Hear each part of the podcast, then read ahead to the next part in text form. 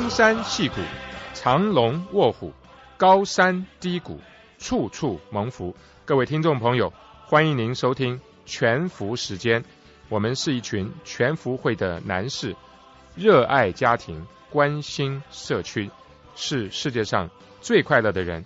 让我们在全福时间中，用自己生命的故事、职场和人生的体验，跟您分享全面的祝福。亲爱的听众朋友，晚上好，欢迎来到全福时间，我是邵阳，我是刘仲伟，大家好。仲伟啊，嗯，我们今天要跟听众朋友讲一个什么样的故事开始呢？我们谈一只白老虎，好不好？从白老虎说开去，嗯，从白老虎说起啊，这听起来有点奇怪，是吧？因为呢，我最近看了一个二零一二年的俄国人拍的电影，啊，中文翻成《白老虎》，那它的英文叫 White Tiger。哦，这一定是在讲西伯利亚的那种濒临灭绝的东北虎 吗？这个其实呢，这个老虎是指当时二次大战的时候，德国人有一个军工业方面的一个大的发明，就是那个虎式的坦克、哎啊，对对对，你听那是过二战当中最棒的坦这克个。那么原来你看这个电影叫《White Tiger》，实际上是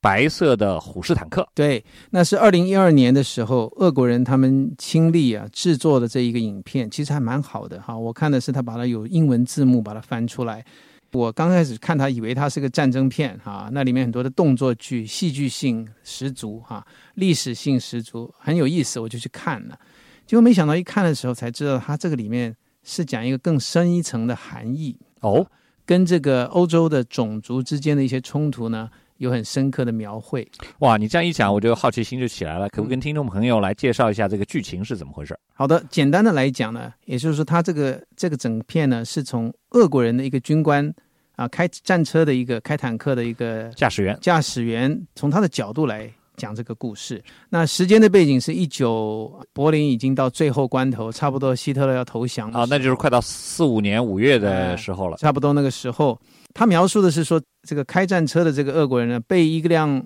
白传说中的哈、嗯一个白色的虎式战车呢伏击，结果他整个车爆炸燃烧起来，他全身有百分之九十的皮肤受损，他整个人烧成黑炭一样。那在医学上，通常这样的人是活不了的。没错，啊，可是这个影片毕竟有一点戏剧化了哈，所以这个人呢奇迹似的活回来，复原了。复原了，可是呢，它有很大的副作用，也就是说，他已经不记得他之前所有的这个这个生命里面发生的事情，失忆了失忆了，他只记得他是俄国人，他只记得他如何开战车，啊！结果他又被送回了这个前线，而且成为一个很优秀的军官。很多人问他说：“你为什么在这个战场上后来这么神勇哎，神勇，也甚至有一种本能，就是说，好像能够逃避这个凶猛的这个过来的攻击啊，他很本能的可以逃避。结果他说呢，他里面有这个本能，可以嗅觉到对方战车啊，他们的心意是什么啊，所以他对方的当动机，他可以预测。哎，他说的不是对方战车里面的人，嗯，他是说对方那个战车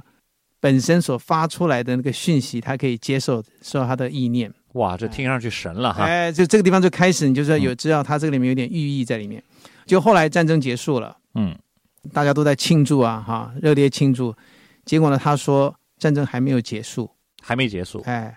因为那个白老虎还在，白色的虎式坦克对还在。他当时只是把它击伤了，但是后来他消失了以后，人家说他已经离开了，战争已经结束，让我们庆祝吧。他说没有，这东西也许十年以后、二十年以后、五十年以后、一百年以后，他会重新再来。啊，他这样说的时候，你就开始知道他是在讲一些比较抽象的东西。抽象的东西了。，对，也就是说，那个德国跟呃俄国在二次大战的，你如果去研究的话，它其实后面有很多仇恨在那里，民族之间的不同没错，啊。他那影片最后最后五分钟的时候，甚至用一个演员来演那个希很像希特勒的一个人啊，来描述为什么他不能容忍在他的东岸有这么一个邻居在那里。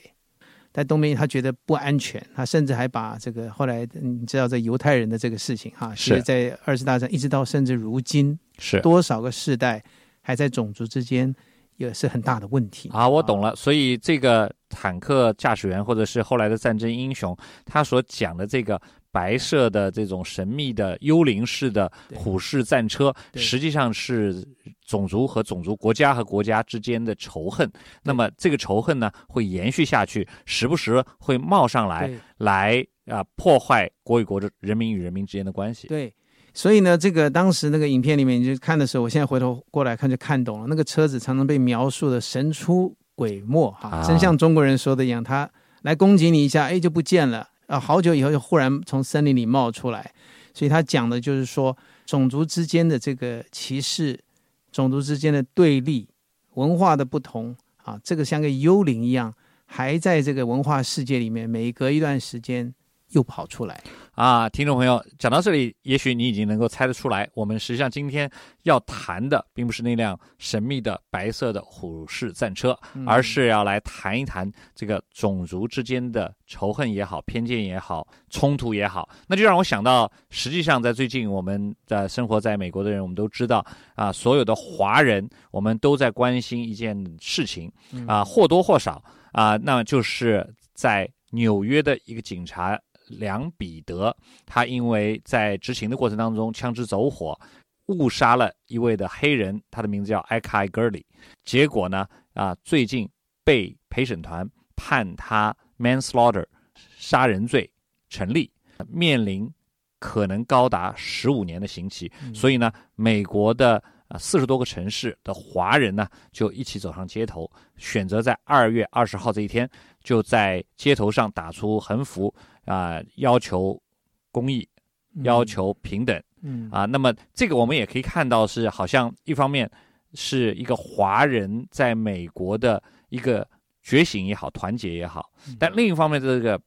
背后实际上还是逃不了种族这样的一个敏感的话题。也就是说有一个白老虎在那里。没错，其实种族这个话题，在梁彼得事件啊之前的话呢，我们生活在美国，我们就始终知道这是一个非常敏感的话题，而且呢，常常好像啊、过不了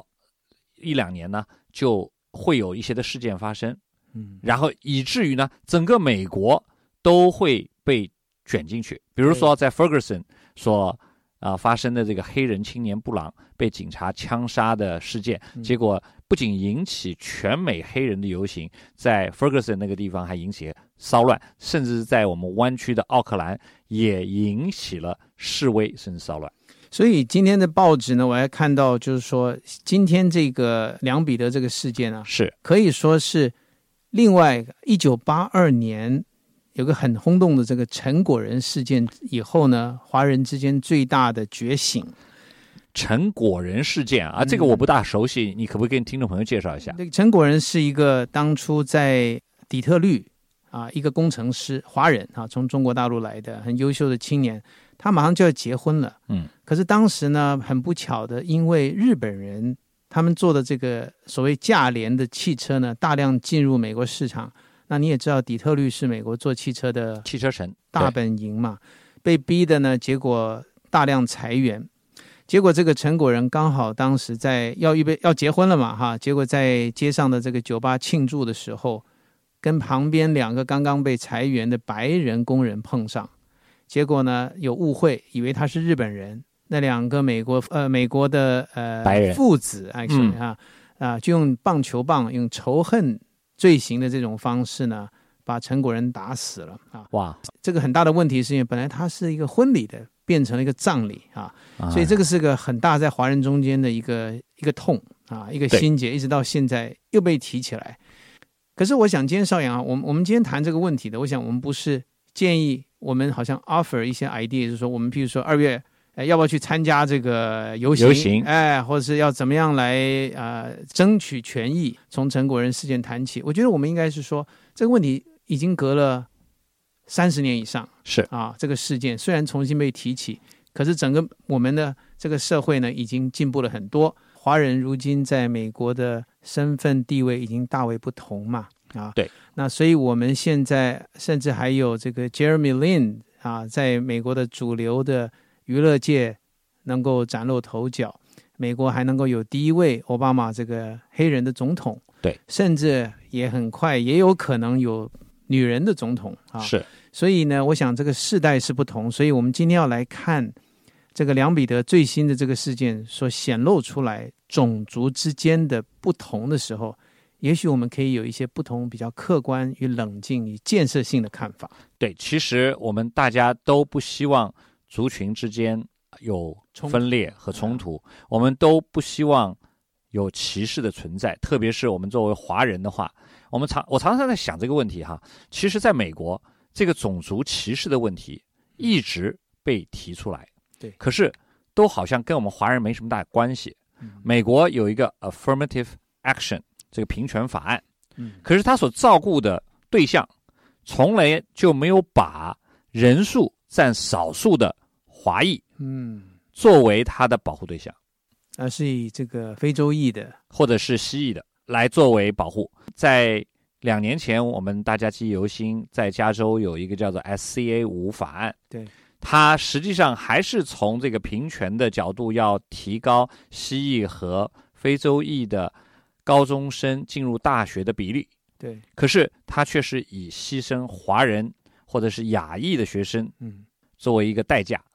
那是我听起来是因为这个黑与白之间的这个问题，算是他们的 first priority 了哈，优没错先要。所以同样的，甚至这一次这个梁彼得，有人也是从这个角度，没错，觉得他是一个替罪羊。实际上呢，在过去的时候啊、这个白人警察和黑人民众之间的这种冲突，嗯，不是纽约一个地方，也不是最近这两三年的事情，实际上它是整个的贯穿美国的历史对。可是呢，发生了两彼得事件过以后，居然跟两彼得一起巡逻的那个白人警察嗯，免于起诉对，而梁彼得却被起诉并且被定罪。表面看好像是公事公办、对依法行事，但是这深层的却有很多有关于嗯这些敏感的种族的话题对对被提出来嗯。当然，我想住在湾区的话，您可能。从你的居住的环境也好，你工作的职场也好，都是每一天都要和不同的族裔来打交道，对不对？对对啊，特别是嗯如果您是在高科技的产业当中的话呢，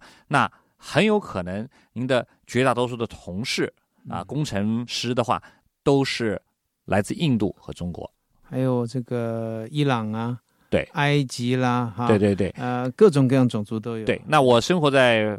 Fremont，实际上在 Fremont 是这个呃在海外阿富汗的侨民的最大的大本营。哦，我还不知道，是因为你在，因为你在这个学区嘛，哈，，对你当选学区委员已经多久了？啊、已经一年两个月。所以你已经开始跟很多这样的家长，还有这个学区委员已经开始有相当交手的经验了。，对，其实你知道，就是学区讲到底也蛮好玩的，就是说跟别的地方一样，种族的话题始终是非常敏感的。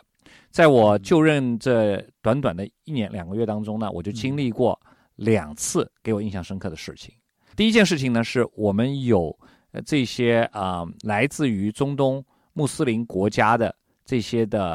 呃移民家长，嗯向联邦华盛顿特区的这个教育主管部门申诉，说呢，我们 Fremont 的学生的厨房啊，嗯，专门为学生组准备午餐的厨房啊，嗯嗯，他没有把这个清真灶和一般的灶分开来，啊，就是他的锅子，哎，这应该要锅分子。开的，哎，要分开的，嗯没有。分开，所以呢，他觉得是受到了歧视，呃，因为这个穆斯林他们不吃猪不肉。吃猪肉哈，对，所以呢，我记得从前我也听过哈，有这种童军团的团长在马来西亚的时候，是那他们偷偷的吃猪肉，是，这个是不应该的哈。没错，结果对方很远很远，他们开玩笑说一英里之外就闻到这个猪肉的味道，就跑来抓。啊。哦，所以你就所以 对，所以对他们来说因是非常敏感的一个话题忌。讳，哎啊对对对所以你那个锅子一定要分开嘛。对哎，结果联邦政府就派人员来调查，结果发现啊、我们做的都是符合规格的，啊、虚惊一场。你们有把它当做一回事来办，我们非常认真的把它当做一回事情来办，只不过呢，可能学生家长捕风捉影的怀疑，对对对。我们没有分开哎，来，我我的意思是说，他们抱怨之后，你们没有轻描淡写的没有。说这是说这只是一点味道了不起，最多是这样，没有这样做，没有，对不对我们实际上就呃，不仅仅是配合联邦政府的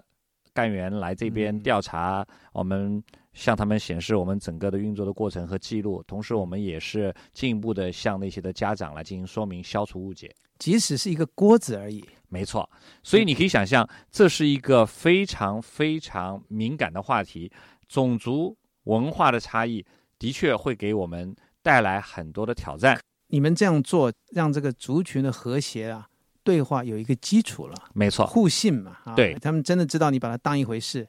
不会觉得只是一个锅子而已。对。那么另外呢，碰到事情就是在学区里面，你知道说，如果啊、呃学生因为种种的原因遭到处分的话，嗯，呃，就有一些的西裔或者非洲裔的家长说他们受到歧视，原因是说可能他们的孩子跟一个白人的孩子犯同样的错，可能老师对那白人孩子只是警告而已，嗯，但是呢，对他们的孩子呢就给予处分。所以我们学区委员会还特别来调查，从宏观上，在最近五年之内，所有受到处分的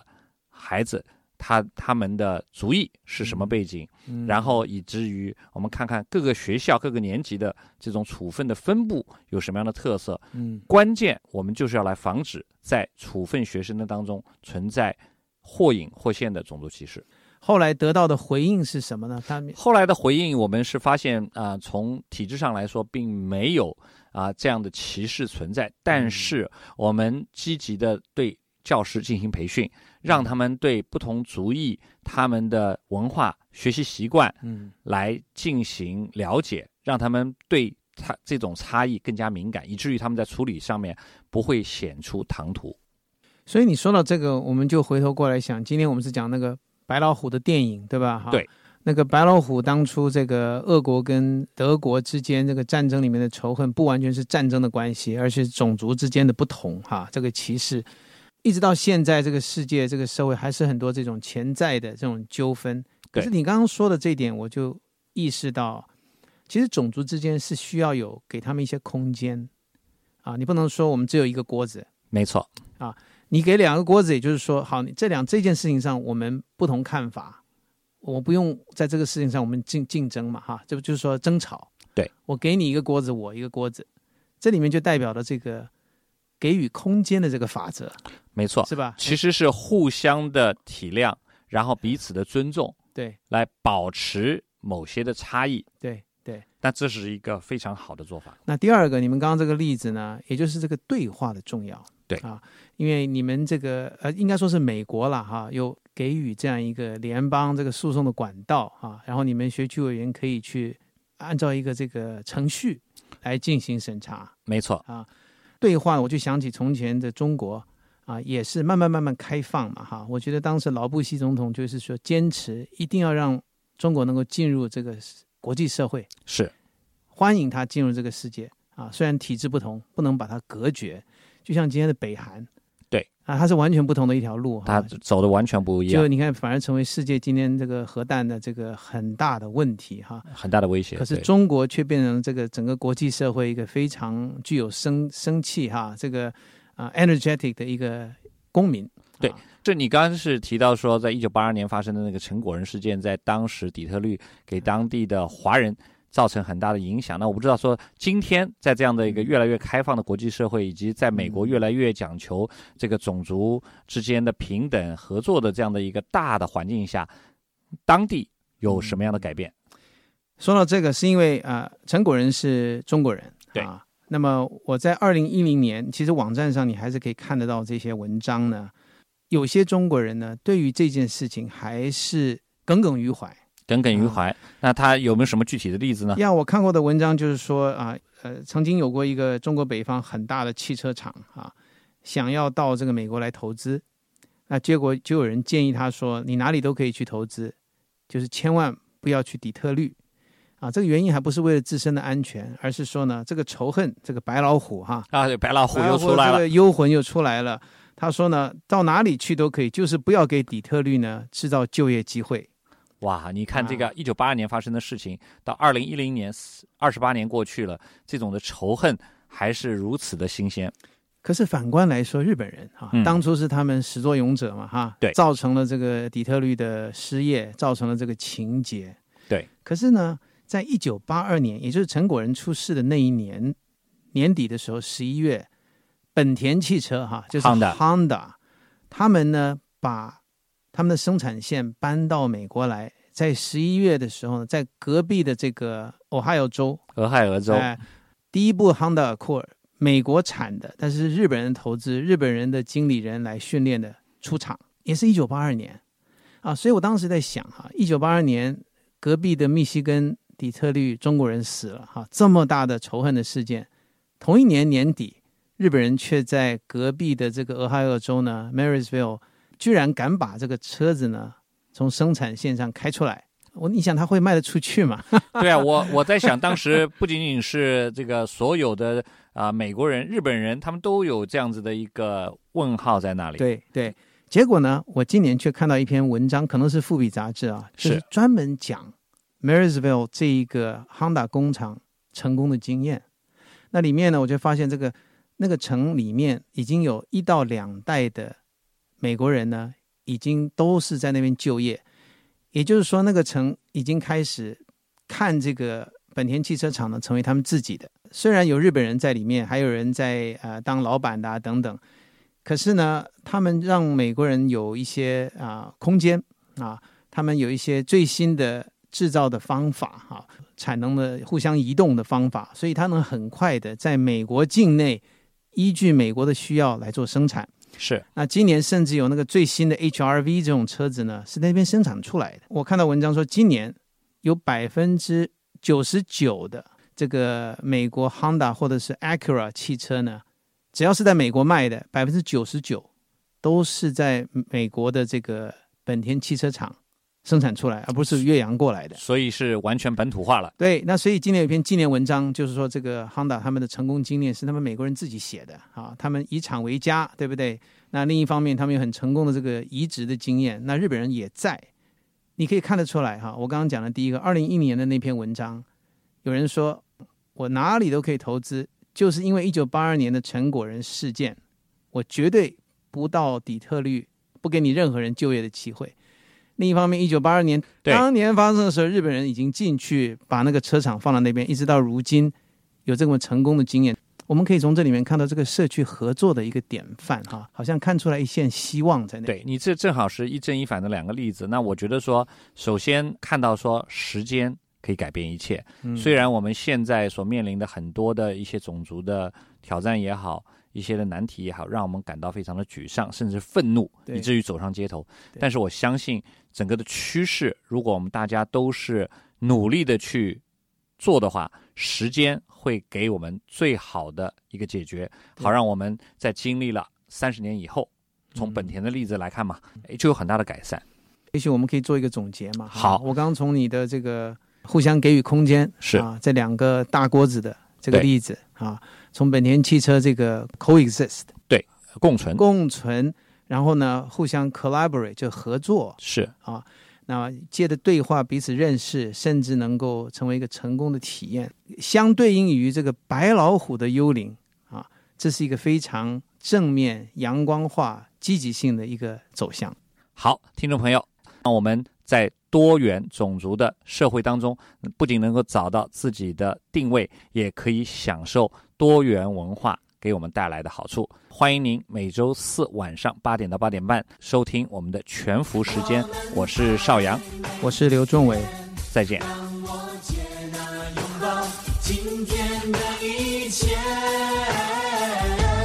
听众朋友，感谢您收听全福时间，希望我们的分享能够带给您长久的祝福、深刻的激励，让您每一天都能够享受全面的祝福。谢谢您，下周四再见。